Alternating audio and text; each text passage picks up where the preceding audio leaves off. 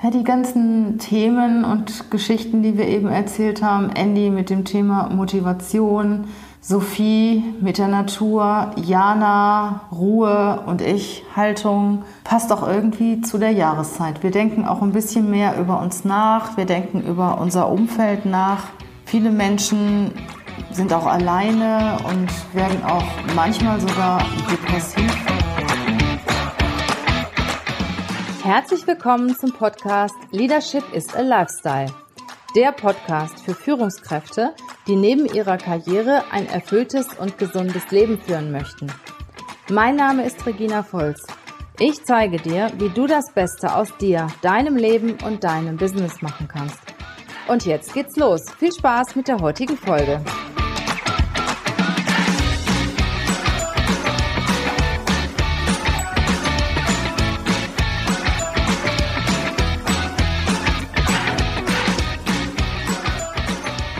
Hallo ihr Lieben, herzlich willkommen.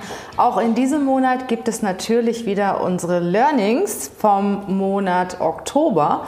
Wir haben ja inzwischen schon den November. Wie schön, bald ist Weihnachten. Ja, einige unserer Mitarbeiter haben sich etwas überlegt und möchten euch unsere Learnings oder ihre Learnings mitteilen. Fangen wir mal an mit Andy. Andy, leg los. Ja, ich habe mir einen Artikel durchgelesen äh, auf der Seite Original Bootcamp von Scott Smith. Und da geht es um sechs Tipps zur, zu mehr Motivation. Wow. Ja, finde ich auch gut. Und zwar ähm, war der erste Schritt, werde dir über das Warum klar. Also warum verfolgst du dieses Ziel, werd dir darüber klar und verstehe auch deine Hintergründe. Der zweite Schritt ist, setz deinen Fokus und formuliere dein Ziel. Und was ich da halt auch äh, erkannt habe, entdeckt habe, ist ähm, das SMART-Prinzip. Ne? Also spezifisch, messbar, äh, ist es attraktiv, ist es realisierbar und das Timing ist halt auch wichtig. Der dritte Schritt ist, man kann nicht nicht motiviert sein. Also die Menschen neigen in der Regel nicht dazu, unmotiviert zu sein, man verliert eher den Fokus. Und was da immer gut hilft, ist, wieder auf Schritt 1 zurückzu, äh, an Schritt 1 zurückzudenken. Schritt also, 1 war? Schritt 1 war, werde über deinen Hintergrund klar. Also warum verfolgst du dieses Ziel? Mhm. Der vierte Schritt ist, Denk an Ressourcen statt Probleme. Also konzentriere dich mehr auf das, was du kannst, als auf das, was du nicht kannst. Der fünfte Schritt ist Selbstinstruktion. Heißt jetzt nicht, dass du Selbstgespräche führen musst, damit du dein Ziel erreichst, sondern einfach dich selber zu mehr, äh, zu mehr Leistung zu animieren. Und der letzte Schritt ist Verstärkung und Belohnung. Genau, und zwar sollst du einfach dich selber lernen zu belohnen und das zu verstehen, was du erreicht hast. Womit kannst du dich denn belohnen? Womit belohnst du dich, Andy? Ich finde, wenn man das Ziel selber erreicht, ist das schon Belohnung genug. Okay, gut. Herzlichen Dank für dein Learning. Als nächstes kommt unser Küken, die Sophie. Sophie ist erst seit ja, wenigen Wochen bei uns. Sie ist Praktikantin und versucht eine ganze Menge mitzunehmen von dem, was wir hier tun. Und Sophie hat auch schon ein Learning. Genau, ich freue mich auch, das heute mal mitzuteilen. Und zwar habe ich vorletzte Woche einen Podcast gehört, beziehungsweise es ging darum, dass ähm, der Verfasser des Podcasts dazu aufgefordert hat, wieder mehr in die Natur zu gehen, weil in den Niederlanden die Forscher eine neue Studie, ja, da haben die herausgefunden, dass ähm, Menschen, die einfach einen Kilometer oder sehr nah an Grünlagen wohnen, äh, einfach weniger Depressionen, Herzkrankheiten oder auch unter anderem Diabetes haben. Also es hat wohl ganz große Auswirkungen, wie viel man in der Natur ist.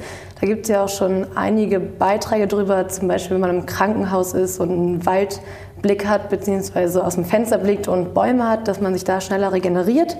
Und ähm, so ist es wohl auch mit dem Allgemeinwohl. Also Menschen, die jeden Tag eine halbe Stunde spazieren gehen, haben besseres Blutbild als Menschen, die es eben nicht tun. Und ähm, da gibt es momentan auch kein Medikament auf dem Markt, das da irgendwie ansatzweise drankommen könnte. Ähm, und deswegen hat er uns aufgefordert, einfach mal mehr irgendwie am Rhein spazieren zu gehen oder halt eben in die Alpen zu fahren und zu wandern oder, wenn du die Zeit hast, jeden Tag ein halbes Stündchen raus. Perfekt. Und stell dir vor, ich mache das sogar. Ich gehe jeden Morgen eine Stunde raus. Oder nicht jeden Morgen, aber so viermal die Woche. Dann hast du bestimmt ein besseres Blutbild als wir alle zusammen. oh. Danke, liebe Sophie. So, jetzt kommt die Jana. Die hat auch ein interessantes Learning für uns. Und Jana ist auch bereit. Ja, und das passt auch tatsächlich ein bisschen zu meinem Learning. Mir ist aufgefallen in den letzten Monaten, dass ich mich doch schnell von Nichtigkeiten habe stressen lassen.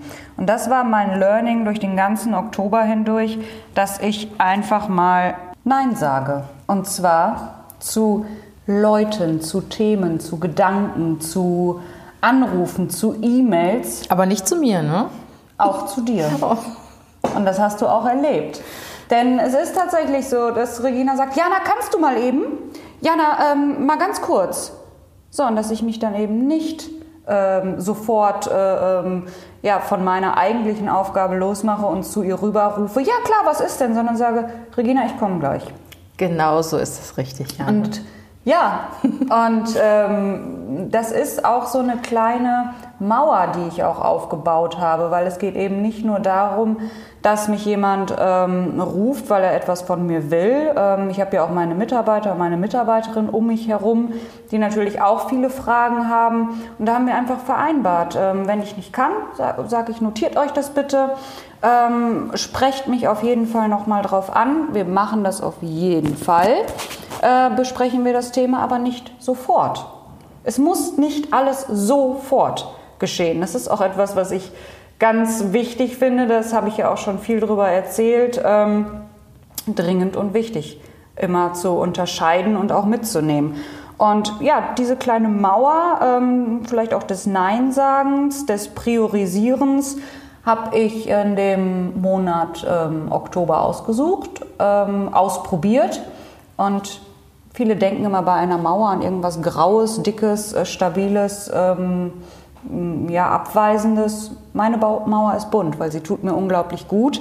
Ähm, und ich habe das tatsächlich auch diese Woche an einem kleinen Selbstexperiment wirklich mal reflektiert und geprüft. Und zwar waren Regina und ich auf einem Personalkongress und sollten einen Papierflieger basteln in 30 Sekunden.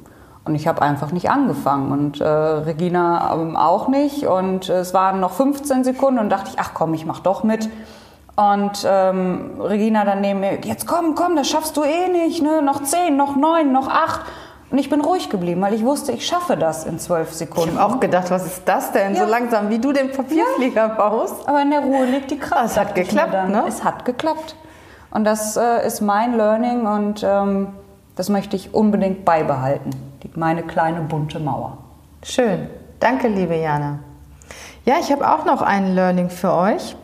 Und zwar war ich ja letzte Woche auf dem Spiritual Business Summit von Tobias Weck.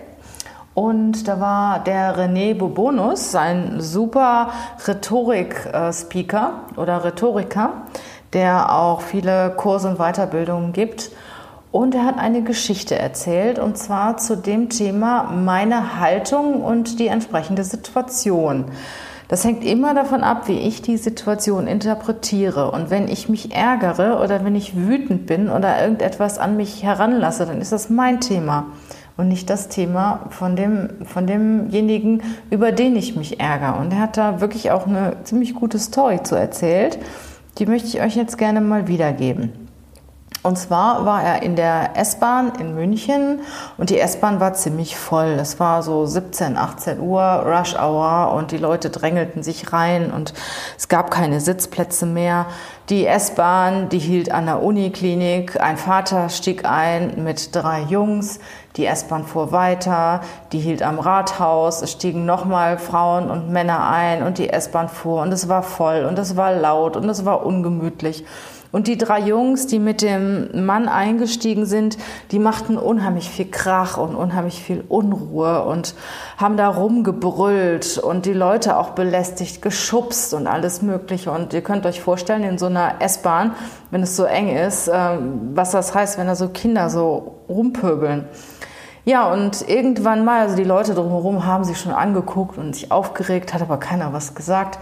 Und irgendwann hat einer der drei Jungs einem Mitfahrenden voll gegen das Schienbein getreten. Und das hat ihm wohl auch ziemlich wehgetan. Und dann hat er sich ein Herz gefasst und ist zu dem Vater gegangen und hat gesagt, sagen Sie mal, sehen Sie das nicht, was Ihre Kinder hier machen? Die haben mich gerade, sind so laut und die stören die Leute und einer hat mich gerade voll gegen das Schienbein getreten. Und da, warum sagen Sie denn nicht? Sagen Sie doch mal was. Und da schaut der Vater ihn an und sagt, wissen Sie, Sie haben recht, ich müsste jetzt eigentlich auch was sagen. Nur ich weiß nicht, was ich sagen soll und meine Kinder wissen auch nicht, was sie sagen sollen und sie wissen auch nicht, was sie tun sollen. Vor einer Stunde ist meine Frau in der Uniklinik gestorben, die Mutter meiner drei Kinder. So, und dann Frage an euch, meint ihr, der Mitfahrer wird sich noch ärgern, weil ihm ein Junge ans Schienbein getreten hat? Ich glaube nicht. Und ich fand das Beispiel so toll, weil es einfach zeigt, dass es an uns liegt. Wie, wie nehmen wir etwas wahr? Wie begreifen wir etwas? Wie, wie haben wir, welche Haltung haben wir gegenüber einer Situation oder gegenüber Menschen? Und ich glaube, die Situation ist ein gutes Beispiel dafür, weil die Situation hat sich nicht geändert. Aber es hat sich keiner mehr aufgeregt. Ja, die ganzen Themen und Geschichten, die wir eben erzählt haben, Andy mit dem Thema Motivation, Sophie mit der Natur, Jana, Ruhe und ich, Haltung, passt auch irgendwie zu der Jahreszeit. Wir denken auch ein bisschen mehr über uns nach, wir denken über unser Umfeld nach. Viele Menschen sind auch alleine und werden auch manchmal sogar depressiv. Sucht euch Menschen, die euch gut tun, bei denen ihr euch wohlfühlt, die euch glücklich und zufrieden machen. Ich meine, ihr seid diejenigen, die glücklich werden, aber ihr müsst euch ein Umfeld schaffen, bei dem ihr euch wohlfühlt. Und wenn es euch mal nicht so oder wenn es dir mal nicht so gut geht und deine Stimmung ist auch am Boden oder du hast viel gearbeitet, bist gestresst und ja, dir es einfach nicht gut, dann such dir einfach einen Menschen, der dir hilft, wieder ein bisschen motivierter und äh, zufriedener zu sein und nach vorne zu schauen und der dir auch hilft, Ziele zu entwickeln und das Gute im Leben zu sehen. Und was ich auch ganz wichtig finde, sei dankbar für das, was du hast. Schau aus dem Fenster, bist du gesund, wie geht es dir? Was, was ist mit deinem Umfeld? Schau, was gut ist. Was hast du geleistet in deinem Leben? Was hast du geschaffen in deinem Leben? Ich finde, das ist auch immer ganz, ganz wichtig, weil wir sehen viel zu oft die Dinge, die nicht funktionieren und viel seltener die Dinge, die funktionieren. Ich wünsche euch einen wunderbaren Start in der Woche, einen wirklich tollen November noch, schöne Vorweihnachtszeit und ich hoffe, ich weiß, wir hören uns wieder im nächsten Podcast. Bis dann, macht es ganz, ganz gut.